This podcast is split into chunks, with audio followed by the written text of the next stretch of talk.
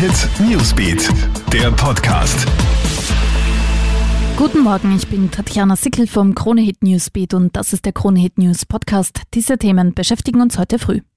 Unfassbare Tat in Obergünzburg im Allgäu in Bayern. Mitten in einem Linienbus hat ein Mann seine Ex-Frau erstochen, vor den Augen der Passagiere.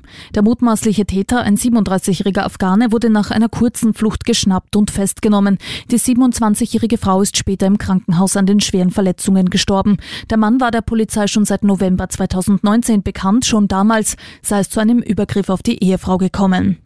Ekelerregende Bilder aus Kroatien machen im Netz die Runde. Zu sehen sind Aufnahmen von Google Maps. Vor der Küste schwimmt ein riesiger Fäkalteppich im Meer.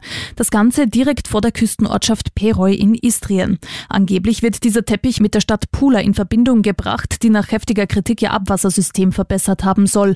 Auf den Satellitenaufnahmen ist davon jedoch nicht zu sehen. Zu einem Statement waren die Verantwortlichen nicht bereit. Experten warnen vor gefährlichen Infektionskrankheiten.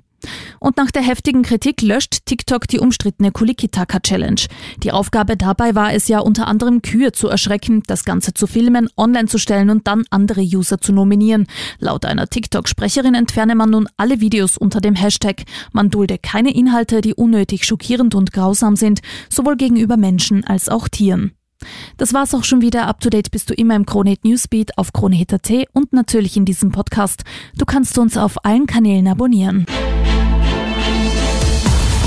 Hit Newsbeat, der Podcast.